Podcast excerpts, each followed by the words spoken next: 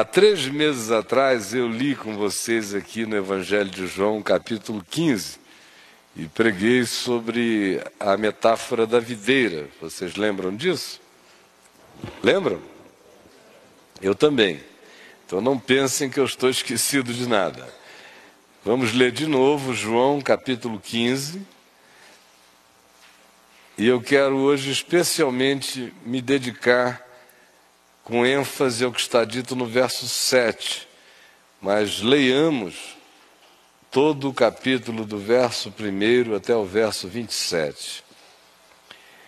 Disse Jesus: Eu sou a videira, a videira, a parreira, o pé de uva, a videira verdadeira, e meu pai é o agricultor.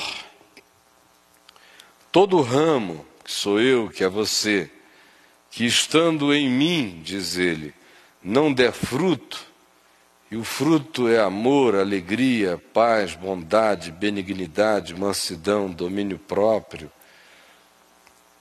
vida em verdade, justiça e graça. Todo ramo que estando em mim não der fruto, o agricultor, o pai, o corta.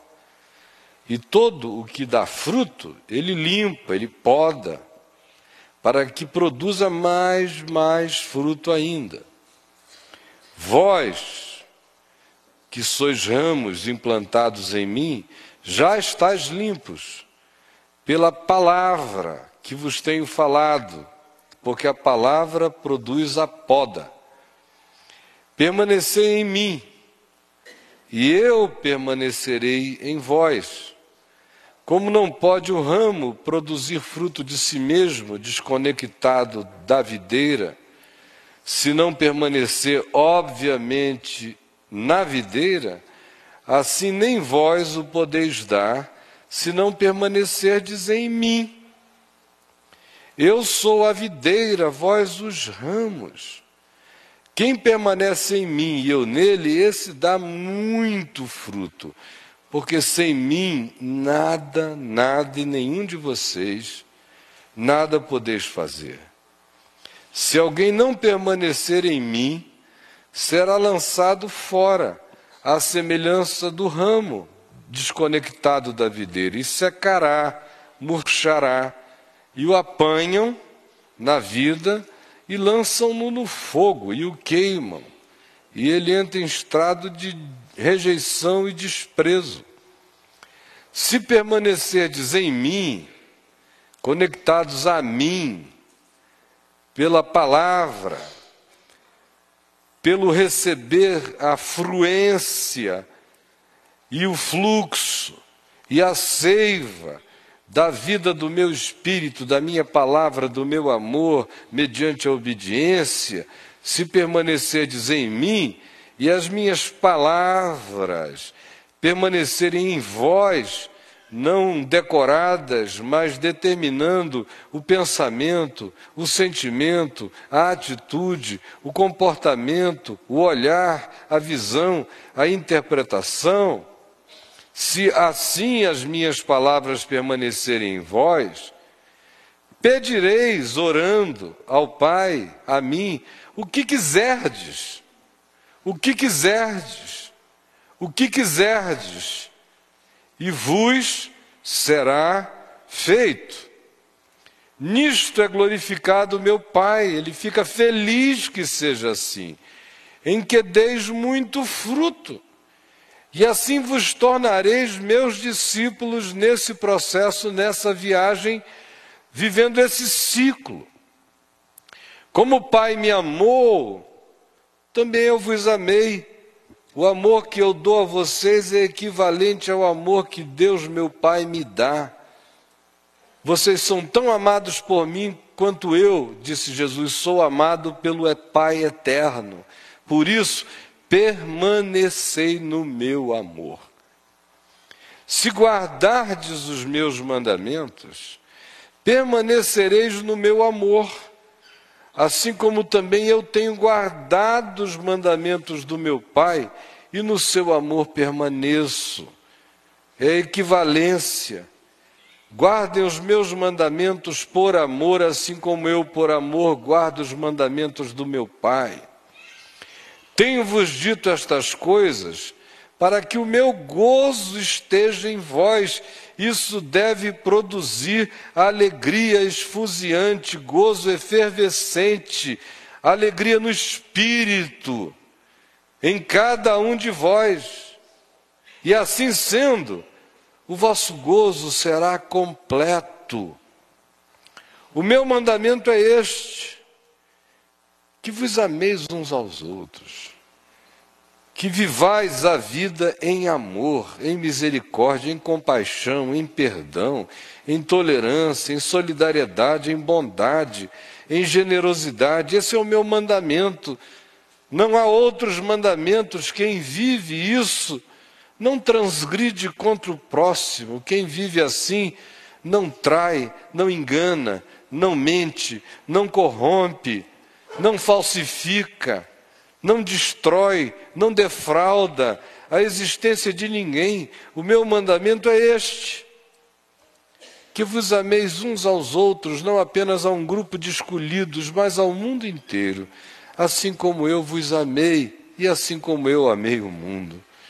Ninguém tem maior amor do que este, de dar alguém a própria vida em favor dos seus amigos. Essa é a qualidade do amor com qual eu tenho designado que vocês se amem, porque esta é a qualidade do amor com o qual eu tenho amado vocês.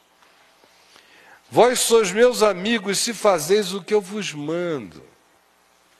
Vós sois meus amigos se fazeis o que eu vos mando. Vós sois meus amigos se fazeis o que eu vos mando. Já não vos chamo servos, porque o servo não sabe o que faz o seu senhor, mas tenho-vos chamado amigos, porque tudo quanto ouvi de meu Pai vos tenho dado a conhecer de maneira explícita. Não fostes vós que me escolhestes a mim. Pelo contrário, eu vos escolhi a vós outros e vos designei para que vades e deis fruto, muito fruto, fruto já designado de amor, alegria, paz, bondade, benignidade, mansidão, domínio próprio, justiça, generosidade, solidariedade, graça para com todos, perdão, inclusão. E assim sendo, dando esses frutos enquanto vocês vão na vida, enquanto vocês vivem, eu designei que vocês deem tais frutos e que tais frutos permaneçam a fim de que tudo quanto pedirdes ao Pai em meu nome, Ele vô-lo conceda, a fim de que tudo quanto pedirdes em meu nome ao Pai, Ele vô-lo conceda. Isto vos mando, que vos ameis uns aos outros, este é o meu mandamento.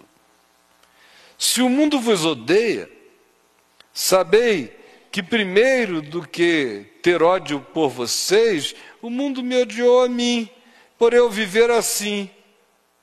Se vós fosseis do mundo, e conforme o mundo e segundo o mundo, o mundo amaria o que era seu. Aliás, quando o mundo ama irrestritamente alguém que se diz discípulo de Jesus, é porque tem alguma coisa errada com esse indivíduo. Porque quando a gente é discípulo de Jesus, há muitos seres humanos no mundo que nos amam, mas o mundo não nos ama. Nós somos um incômodo, uma referência qualitativa de desconforto. Se vós fosseis do mundo, o mundo amaria o que era seu. Como, todavia, não sois do mundo, embora vivais no mundo, mas, pelo contrário, do mundo vos escolhi, por isso o mundo vos odeia. Lembrai-vos da palavra que eu vos disse: não é o servo maior do que o seu senhor. Se me perseguiram a mim, também perseguirão a vós outros. Se guardaram a minha palavra, também guardarão a vossa. Tudo isto, porém, vos farão por causa do meu nome, se vocês me amarem, permanecerem em mim, derem muito fruto, tornando-se meus discípulos. Porquanto eles não conheceram aquele que me enviou. Se eu não viera, nem lhes houvera falado, pecado nenhum teriam, mas agora não tem mais desculpa do seu pecado porque a palavra eterna de Deus tem sido anunciada a todos. Quem me odeia, odeia também a meu Pai. Se eu não tivesse feito entre eles tais obras, quais nenhum outro fez, pecado não teriam. Mas agora não somente têm eles visto, mas também têm odiado, tanto a mim como a meu Pai. Isto, porém, é para que se cumpra a palavra que está escrita na lei dos judeus, na sua lei. Odiaram-me sem motivo, de graça. Quando, porém, vier o Consolador, que eu vos enviarei da parte do Pai, o Espírito da Verdade que dele procede, esse dará testemunho de mim, e vós também testemunhareis, porque estás comigo desde o princípio. Verso 7. Leiam comigo em voz alta. Se permanecerdes em mim e as minhas palavras permanecerem em vós, pedireis o que quiserdes e vos será feito. Verso 16. Não fostes vós que me escolhestes a mim, pelo contrário, eu vos escolhi a vós outros e vos designei para que vades e deis fruto, e o vosso fruto permaneça, a fim de que tudo quanto pedirdes ao Pai em meu nome, ele vô-lo conceda. Verso 7 diz: Pedireis o que quiserdes e vos será feito. Verso 16 diz: A fim de que tudo quanto pedirdes ao Pai em meu nome, ele vô-lo conceda. É absolutamente extraordinário para o bem e para o mal que Jesus tenha dito essas palavras a nós. E eu disse que é para o bem e para o mal, porque, sendo para o bem, o que aqui está afirmado é que nós estamos de posse, não de um mecanismo, não de uma magia, mas de uma relação com Deus único, vivo e verdadeiro e eterno, que nos coloca numa situação e numa posição que nenhum rei da terra tem, nenhum tirano, nenhum executivo e CEO de nenhuma empresa do planeta, nenhum bruxo, nenhum mago, nenhum feiticeiro, nenhum manipulador de supostas magias possui, porque todos eles trabalham com as categorias dos poderes relativos e limitados. Os políticos, executivos e empresários lidam com o poder do dinheiro e o seu limite. Com os tráficos de influência que eles, que o dinheiro produz e os seus limites. Mas é um poder que não é capaz de impedir uma embolia cerebral. É um poder que não é capaz de prevenir noites e noites insones, apesar de todas as químicas para dormir.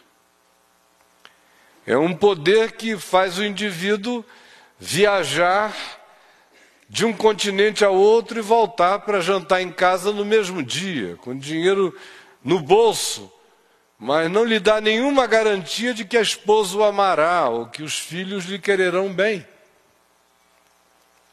Aqueles que trabalham com as categorias da magia. Todos eles dizem: nós nos utilizamos disso, mas na realidade isso se utiliza de nós o tempo todo. E todos eles dizem: nós conseguimos ir até esse nível, mas passando desse nível nós já não temos poder ou já se nos torna arriscado demais. Já pode voltar contra nós, ouvir sobre nós, ou como frequentemente a gente ouve alguns dizerem: Contra esse tipo de coisa não há nada que tudo que eu conheça nesse mundo das magias espirituais seja possível. Quando a gente pensa nas demais capacitações humanas e nos demais poderes humanos de níveis diversos, todos eles têm o seu limite posto. Agora, o que Jesus disse aqui para um punhado de pescadores que ele recrutou na Galiléia, dentre os quais havia apenas dois ou três de origem um pouquinho diferenciada, fazendo parte provavelmente da semi-aristocracia acadêmica de Jerusalém, mas os demais eram todos da Galiléia dos gentios e que estavam com ele à mesa ceando na véspera da sua morte, e ele garante a eles isto.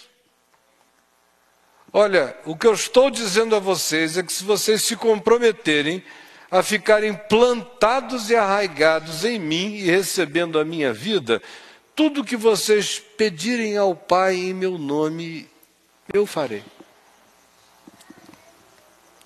Tudo eu farei.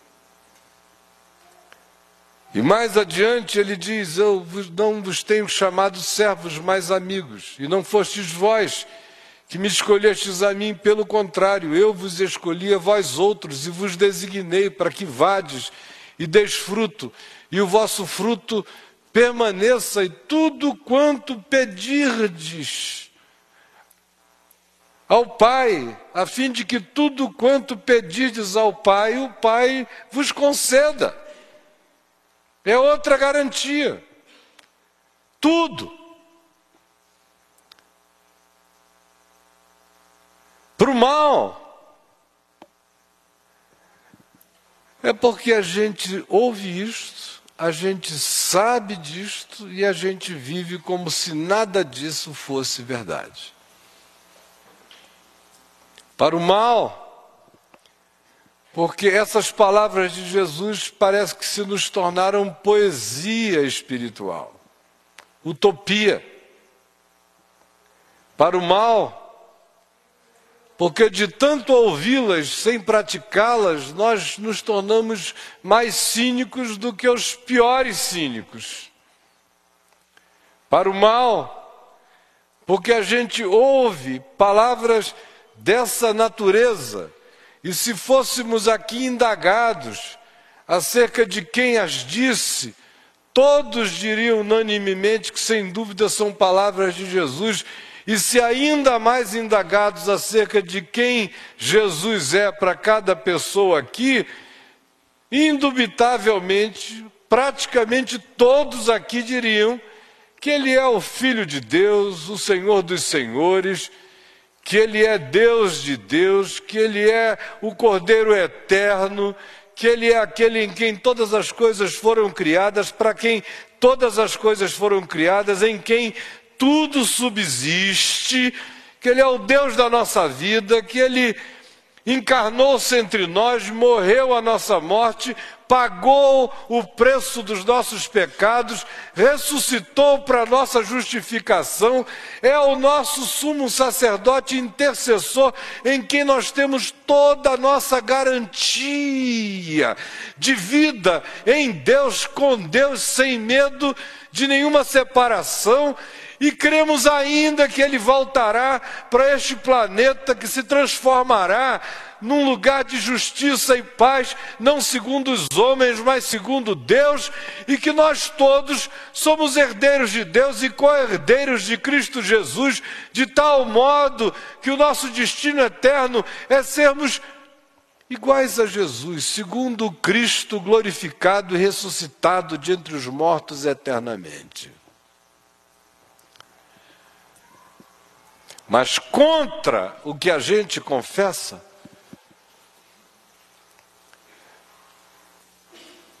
ante qualquer situação da vida que nos venha, a gente fica logo procurando, antes de qualquer coisa, quem é que poderá nos socorrer. Qual é o amigo endinheirado que poderá nos socorrer? Qual é o parente que recebeu uma herança que poderá nos ajudar?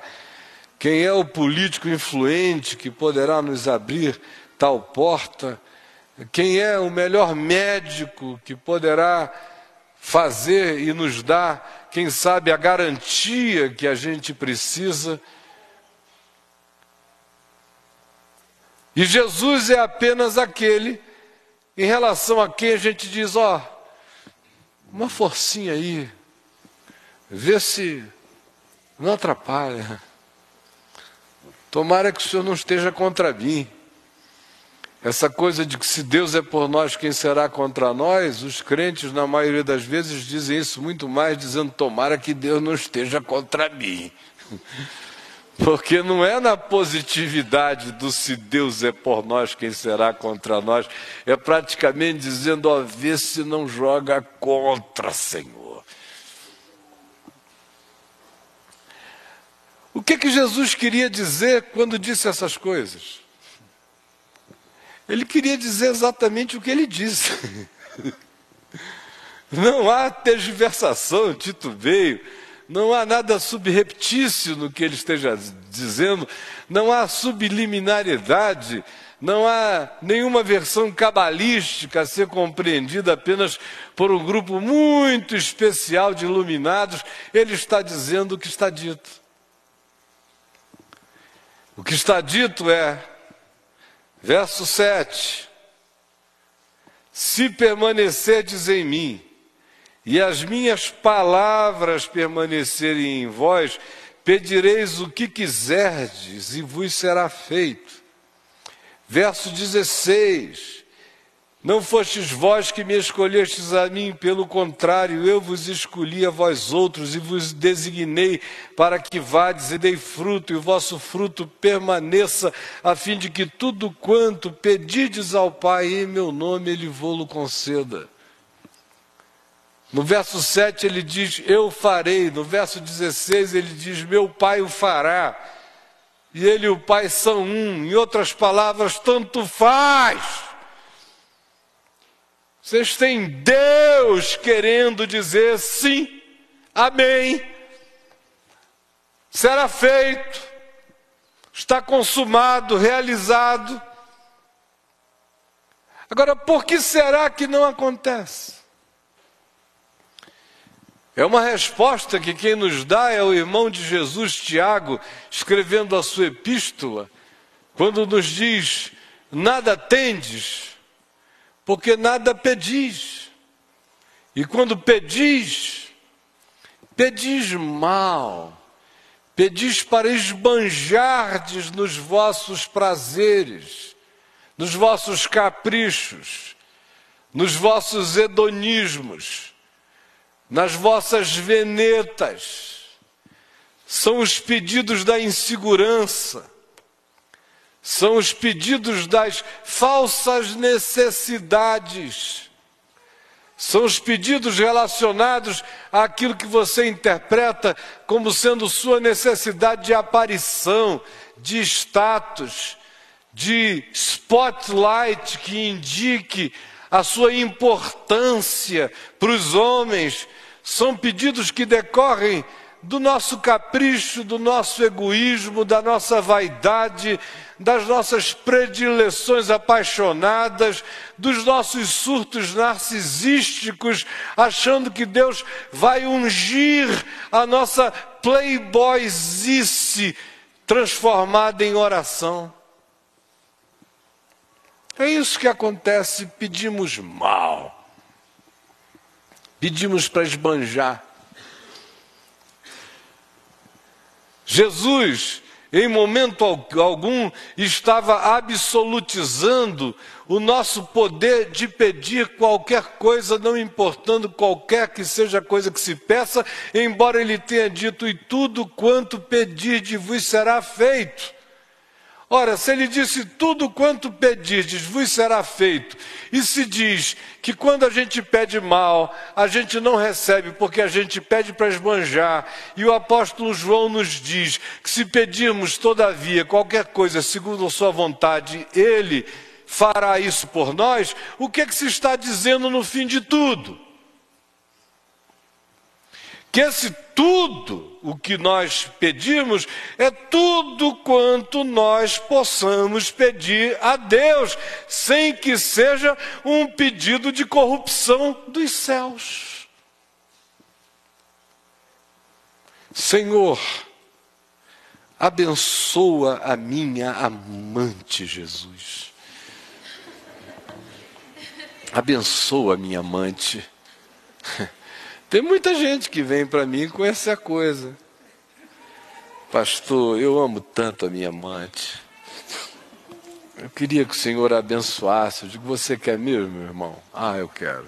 Então, olha, a primeira oração de bênção que você vai fazer em relação a ela é deixá-la. É a primeira. Você está querendo o quê? Que Deus abençoe a sua amante, enfie uma espada no coração da sua mulher, dos seus filhos, do marido da sua amante. Mas o cara surta. Ele não consegue juntar duas.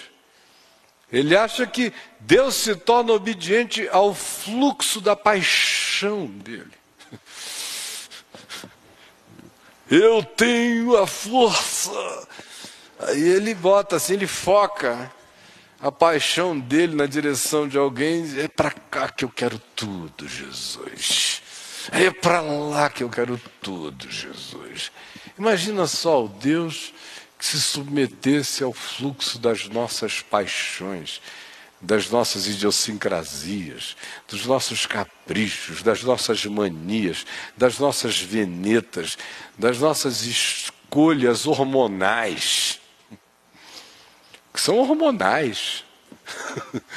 são escolhas da serotonina, são escolhas da testosterona, são escolhas de hormônios, ou escolhas de surtos. Oh Deus, me dá aquela mulher Aí o cara não quer saber se ela é casada, não é casada, se tem filhos. Não, ele gostou da égua andante, da potra. Assim, parece que ele está num aras, num leilão. Senhor, me dá aquele homem, aquele garanhão.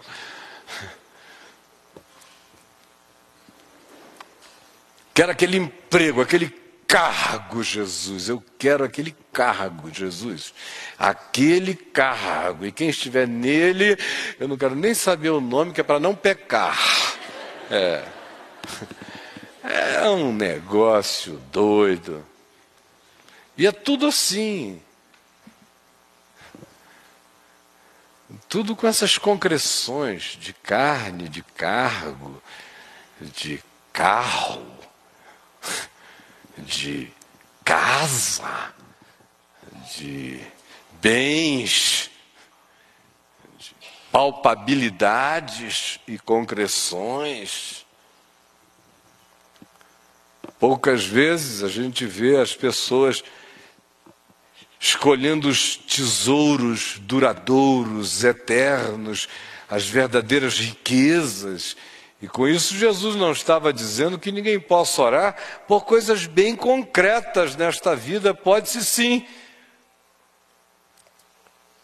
Mas antes de ele dizer, e tudo quanto pedirdes em meu nome eu farei, e antes de ele dizer, a fim de que tudo quanto pedirdes, meu Pai, em meu nome, meu Pai, realize por vocês, o meu Pai conceda a vocês, Ele disse quais eram os elementos condicionantes desse tudo, dentro do que que esse tudo habita, dentro de cujo ambiente divino esse tudo é tudo para Deus. Primeiro, ele diz: é absolutamente essencial que a vida de vocês esteja vinculada a mim. E não é dizendo, ah, eu creio que Jesus é o Filho de Deus. Não é dizendo, ah, eu creio que a Bíblia é a palavra de Deus. A religião conseguiu fazer desse livro uma desgraça. Porque fica todo mundo dizendo, eu creio que a Bíblia é a palavra de Deus. E a minha mulher diria, e o Kiko?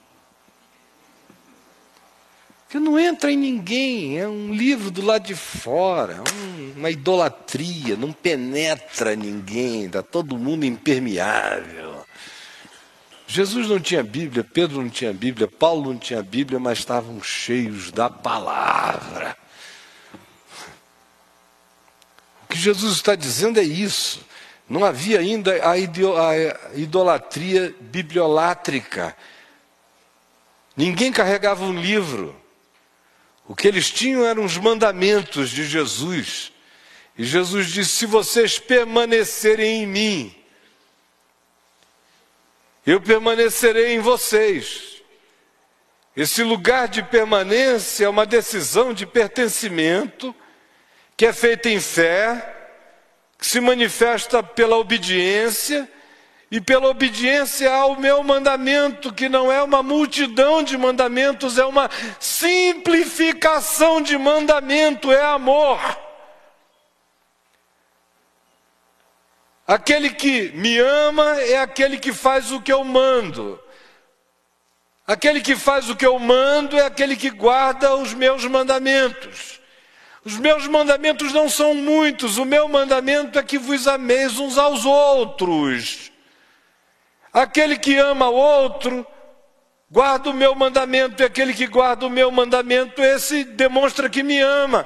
E aquele que me ama, o meu Pai o amará, e nós viremos para ele e faremos nele morada. Aquele que me ama permanece em mim, eu permaneço nele. Permanece em mim, eu permaneço nele. E o modo dele manifestar que me ama não é passar dia e noite com a mão para cima, erguida ao vento e fazendo coreografias de uma carismaticidade que apenas deve fazer bem aos pneuzinhos aqui do lado, para lá e para cá, porque não muda nada em nenhum lugar.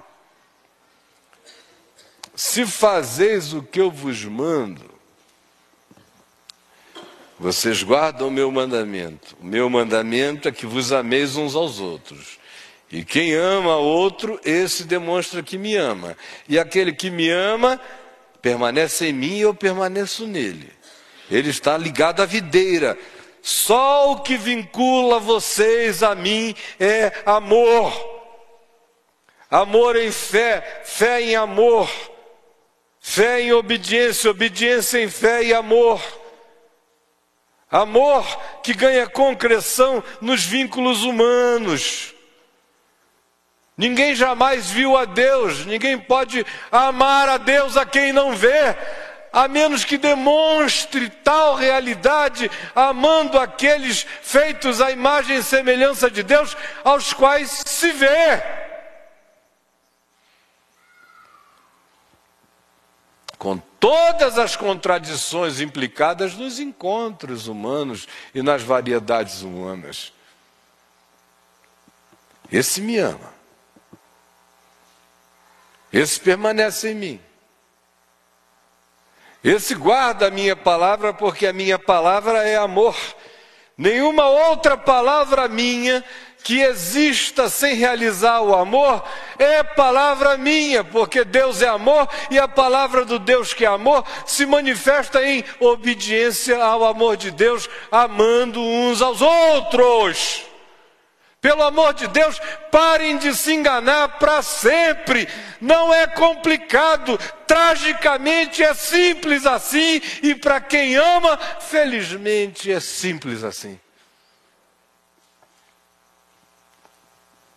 Aí Jesus disse: aquele que crê nisto e assim vive, e assim pratica, esse permanece em mim e eu permaneço nele. Esse está vinculado a mim. Esse não tem vida independente de mim. Esse não acha que ele pode criar uma invenção particularizada do que seja a vida em mim, tornando-se um ramo independente da videira para secar e morrer, e ser lançado no fogo e entrar em, em desprezo, em se tornar na imprestável para a vida. Aquele, todavia, que crê na simplicidade desse vínculo e faz isso com fé singela, como um raminho que tem consciência de ser ramo e que se prega no amor de Deus e diz: Aqui eu não saio, daqui ninguém me tira. Eu quero comer da tua vida. O teu mandamento é amor, eu quero beber amor. Eu quero passar amor. Eu quero energizar a vida de amor. Eu quero ter atitudes de amor. Eu quero olhar com amor. Eu quero crer com amor. Eu quero interpretar com amor. Eu quero amar com amor.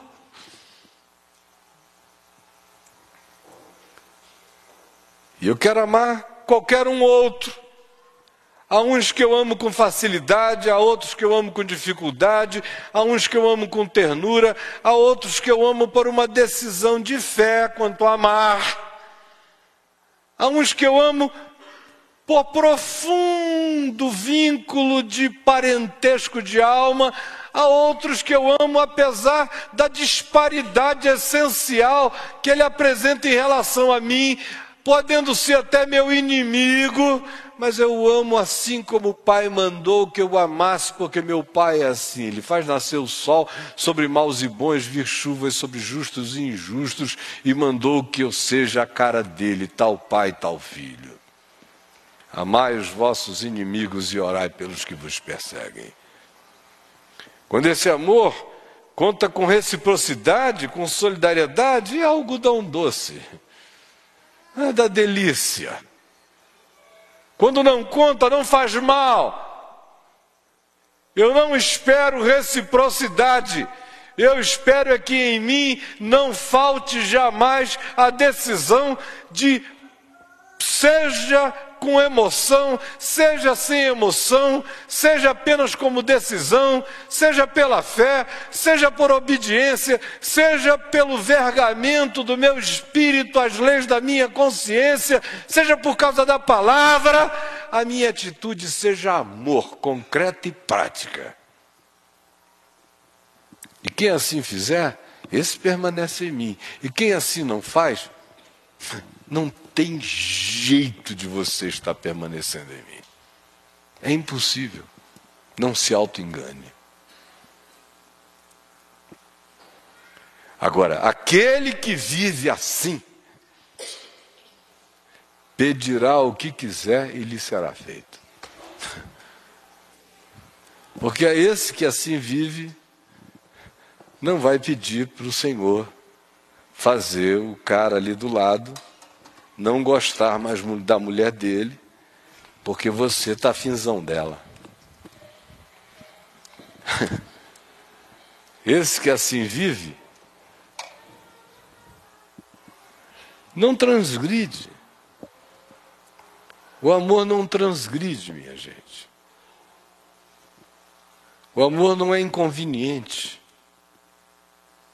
O amor não cobiça. O amor não inveja. O amor não disputa. O amor não quer o lugar do outro, não quer o marido da outra, não quer a namorada do outro, não quer o carro do outro, não quer o lugar do outro, não quer o dinheiro do outro, não quer o status do outro. O amor sabe que toda a bênção de Deus que vem sobre o indivíduo é particularizada, manufaturada no seio do Pai.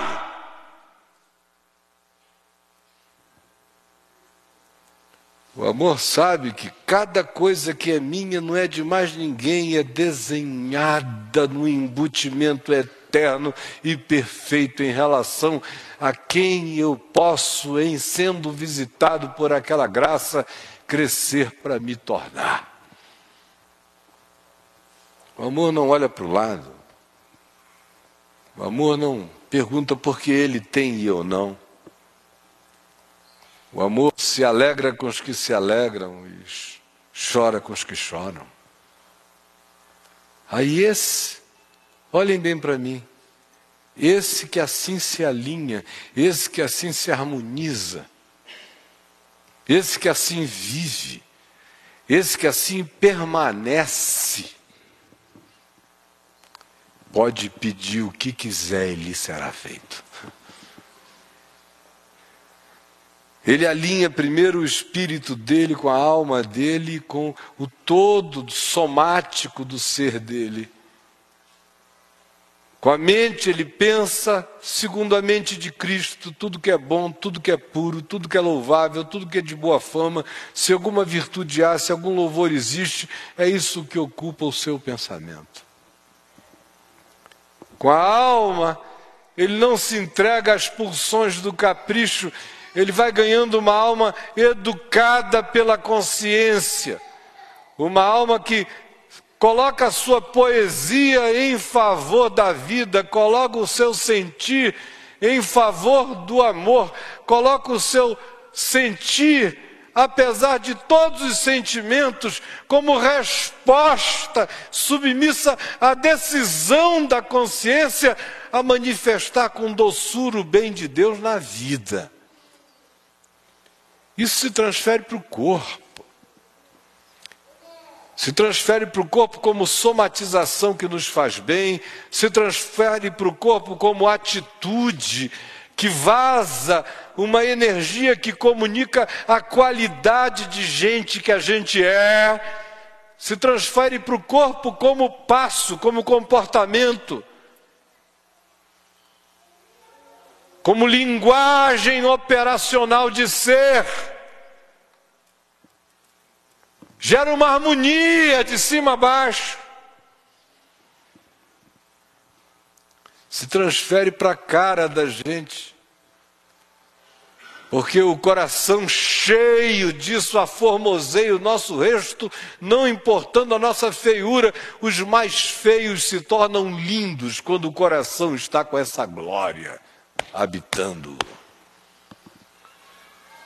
Aí é o que ninguém entende, como é que pode uma mulher tão feia, um cara tão feio, serem tão paradoxalmente lindos?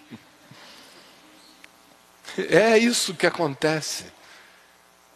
É uma glória que vem de dentro, que vence as verrugas, os narizes grandiosos ou achatados vencem as beiças, vencem as parrudices. É uma graça que embeleza até a tua pança. Que vai tornando tudo mais irrelevante pela glória que começa a brotar do ser. É a supremacia do espírito contra a imagem.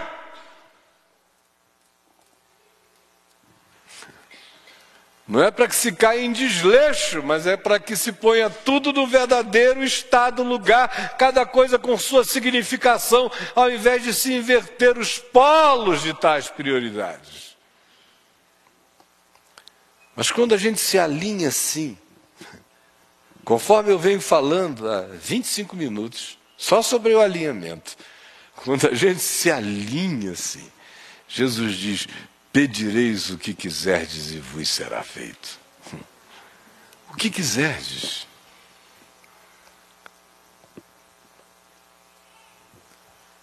Aí ele diz que, como resultado desse alinhamento, algumas coisas acontecem com a gente. Número um, essa possibilidade de falar com a tranquilidade de quem pede sem ficar na dúvida se deve pedir, se não deve pedir, se está pedindo certo, se está pedindo errado. Você sabe que está pedindo certo, você não está pedindo contra ninguém. Você não está pedindo para capricho, nem para hedonismo, nem para esbanjar, nem para mostrar, nem para exibir, nem para se vingar, nem para se comparar. Você sabe, o seu espírito dá testemunho dentro de você, se você não está surtado, se tudo em você está alinhado com o mandamento do amor, o amor alinha, a gente ilumina a nossa consciência de modo que a gente sabe. E a gente pede sem dúvida. E a gente sabe que será feito. A gente não sabe quando. Mas a gente sabe que será feito, sabe por quê? Porque mesmo quando é alguma coisa que a gente gostaria que esbanjasse a sua expressão do pedido, atingindo outros ou se manifestando também fora de nós, a gente sabe que será feito porque começa a ser feito imediatamente dentro de nós. Mundo não mudou, mas eu já estou em franca mudança e transformação. Já começou em mim, o resto é consequência. Segunda coisa que Jesus diz é que isso produz na gente uma certeza de amizade com Deus. A gente sabe que é amigo de Deus quando a gente faz o que Ele manda. O que ele manda é que a gente ame uns aos outros, sem reservas. Que o mandamento dele é esse: vocês são meus amigos se fazeis o que eu vos mando. Quem faz o que eu mando, esse é meu amigo. Eu sou amigo dele. A terceira coisa que acontece, ele diz: a alegria de vocês vai ser completa.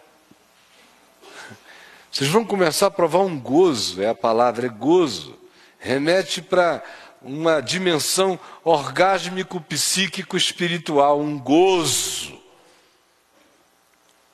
Vocês vão ser inseminados de um gozo e de uma alegria de Deus, de uma gravidez de alegria no coração, um gozo.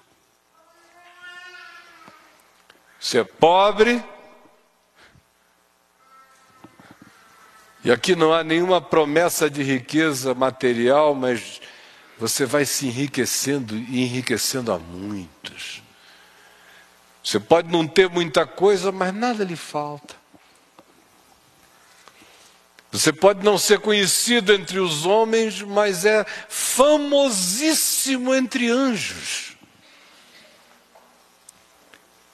Acerca de você se diz: Eu conheço a Jesus e sei quem é o fulano no mundo espiritual. E você é visitado todo dia por uma renovação de gozo no Espírito Santo. Você vai ficando tomado pelo surto celeste da glória em você. Isso não é narcisismo. Isso é glória do Pai no seu coração. Você sabe que você é amigo de Deus. Sabe que Deus é seu amigo.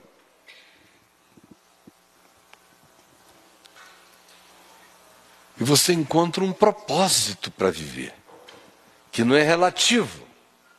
Não tem a ver com cargos, funções, cadeiras, posições, concursos passados, alcançados, salários majorados, triplicados. Isso é tolice.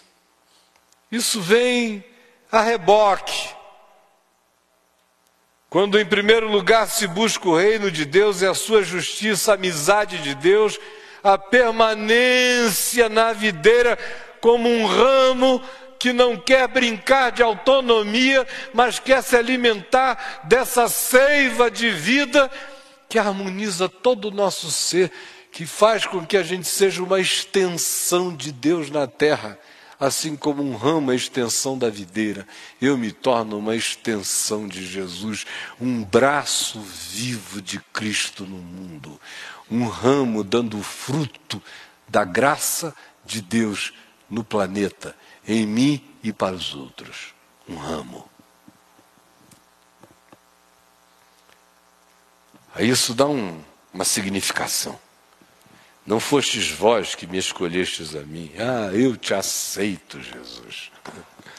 Ah, para com isso. Eu é que vos escolhi a vós outros. Vem cá, cabra da peste, que eu vou mostrar a você quanto importa você sofrer pelo meu nome, trabalhar pelo meu nome, se dar pelo meu nome, amar pelo meu nome, experimentar contradições pelo meu nome. Pode vir. Eu escolhi você para que você vá e indo você dê fruto, dê, dê, dê. É algo que brota de dentro, é um estado de gravidez que você possa parir fruto. A imagem, a metáfora é vegetal, é botânica. Não tem nenhuma fruta na árvore. Chega a estação de algo mínimo que é uma florzinha, de repente você vê surgindo frutos enormes, aos borbotões, quase que num devaneio divino de frutos, num esbanjar extraordinário, num derramar descalabroso de tanto fruto. Eu vos designei para que vades e deis fruto, fruto, fruto, fruto, fruto. Onde vocês toquem, frutifique.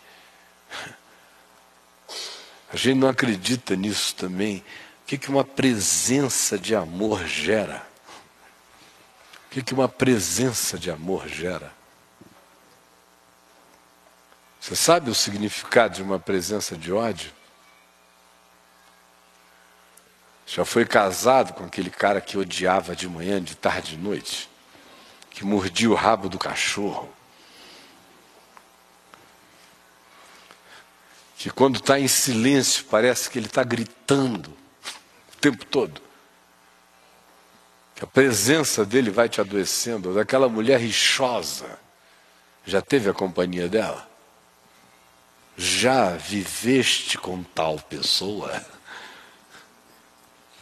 Ou aquele amigo invejoso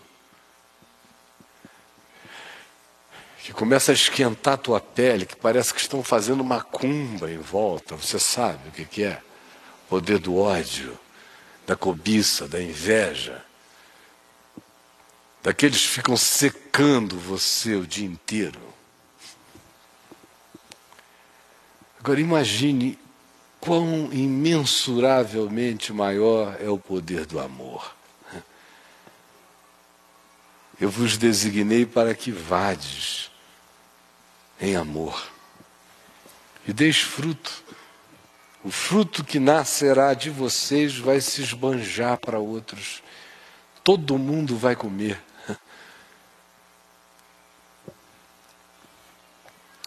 Amor faz isso. Não me interpretem mal. Por que, que nós estamos reunidos hoje à noite aqui? E há oito anos atrás nós não estávamos. Por quê? Qual foi o poder que nos reuniu?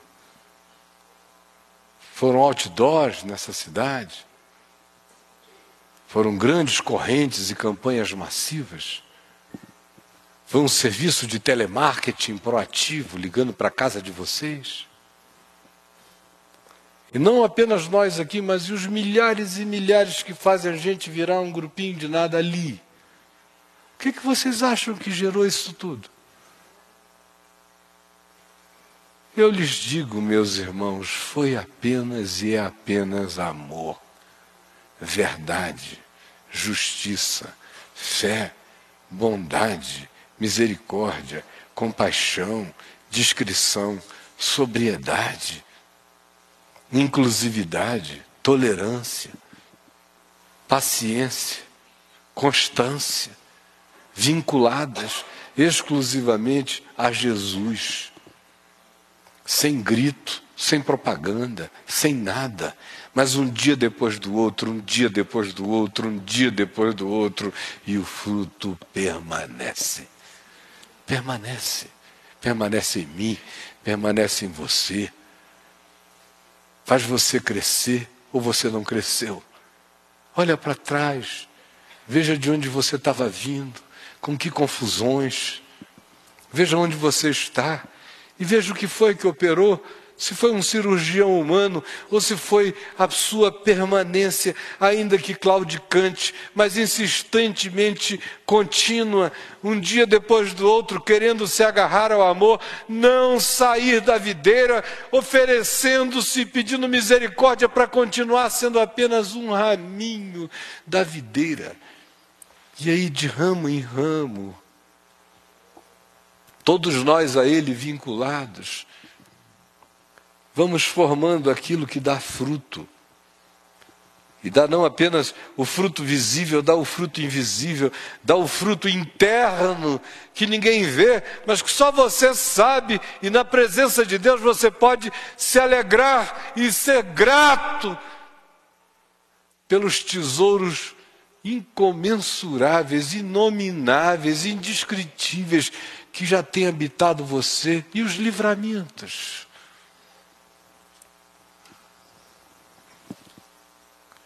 Tudo isso nasce dessa permanência e a gente não viu ainda absolutamente nada porque nós temos sido muito tímidos.